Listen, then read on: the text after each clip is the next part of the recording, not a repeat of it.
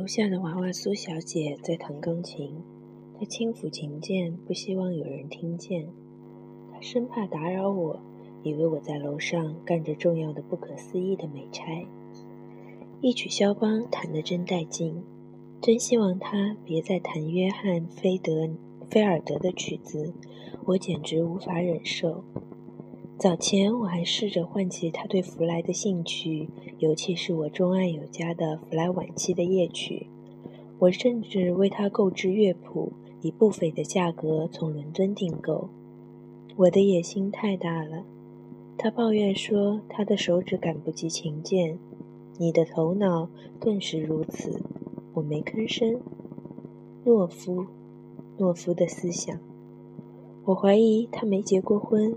她曾经漂亮过，以她那种精神上的方式，往日乌黑锃亮的头发如今已斑驳，盘成一团，用两根编织针大小的发簪交叉挽在脑后。簪子的式样那么不合时宜，总让我联想到歌舞伎厅。她在某个早晨穿着一件和服式睡袍，进一步佐证了这个印象。那件丝质长袍上还印着色彩斑斓的鸟儿和竹子图案。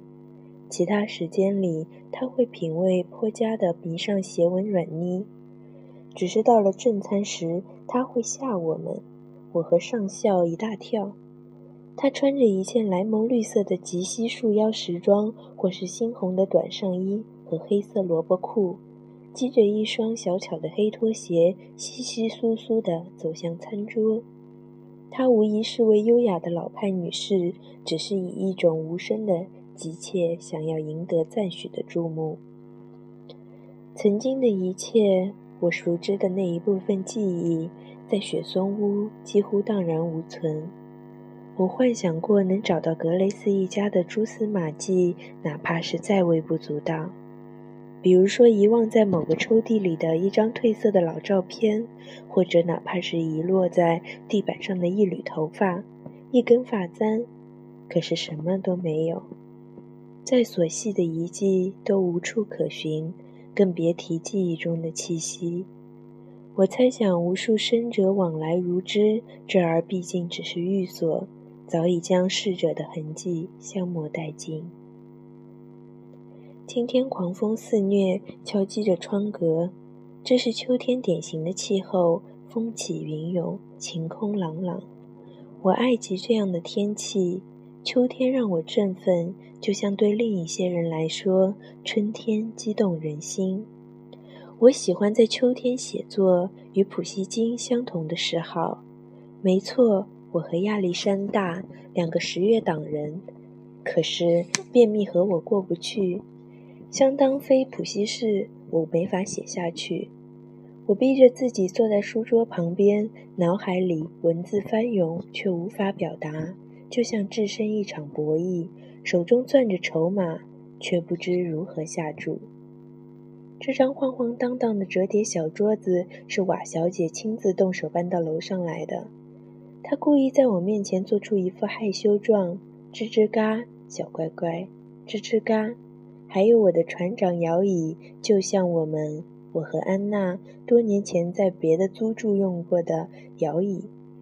当我坐在椅子里往后靠时，摇椅发出几乎同样的呻吟声。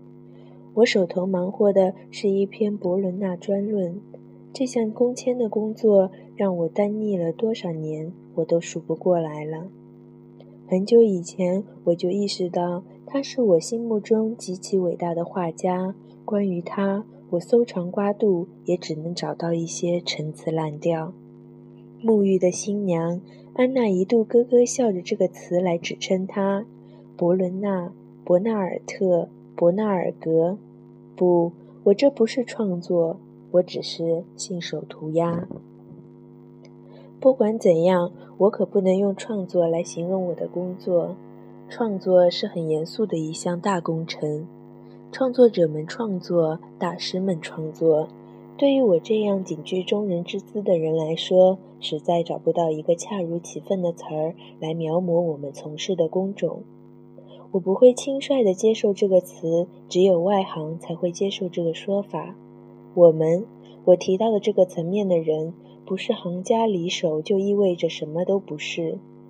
类似维亚尔、莫里斯丹尼那样壁画画家，从哪个层面讲，都像他们的朋友博尔纳一样勤奋。又一个关键词，可光有勤奋远远不够。我们不是懒鬼，我们不懒。实际上，我们精力过剩，兴奋的肌肉痉挛。可我们还没到被人用“永垂不朽”这样的词来诅咒的地步。真不幸。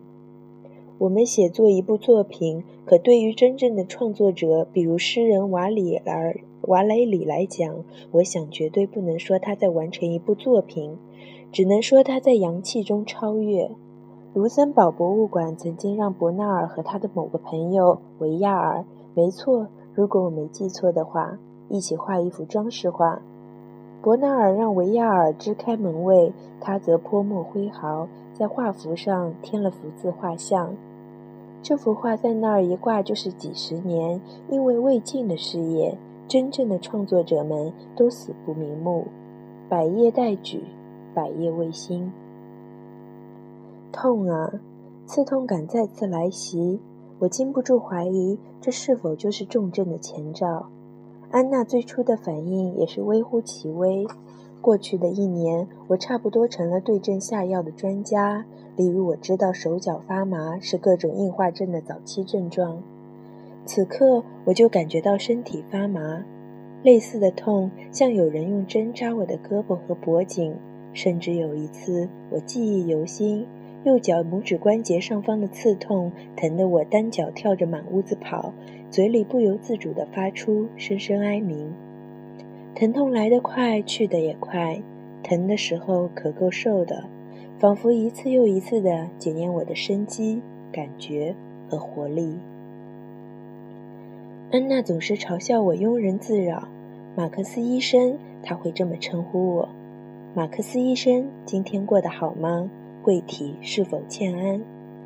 他说的没错，我总是神经过敏，头疼脑热都能让我大呼小叫。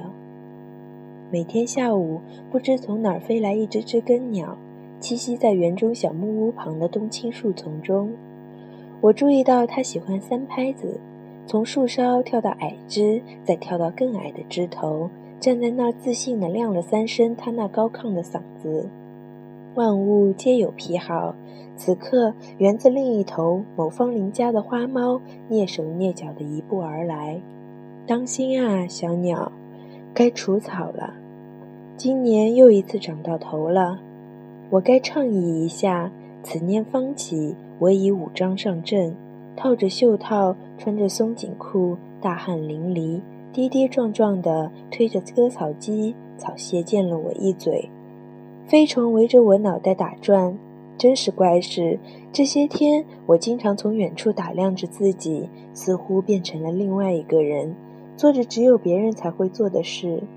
我真的在捡草坪。小木屋尽管岌岌可危，可是当我用同情的目光打量它的时候，它真的美极了。房子的木头经过风雨侵蚀，已经变成银灰色，就像一件用旧了的工具，比如铁锹或斧头的手柄那样光滑。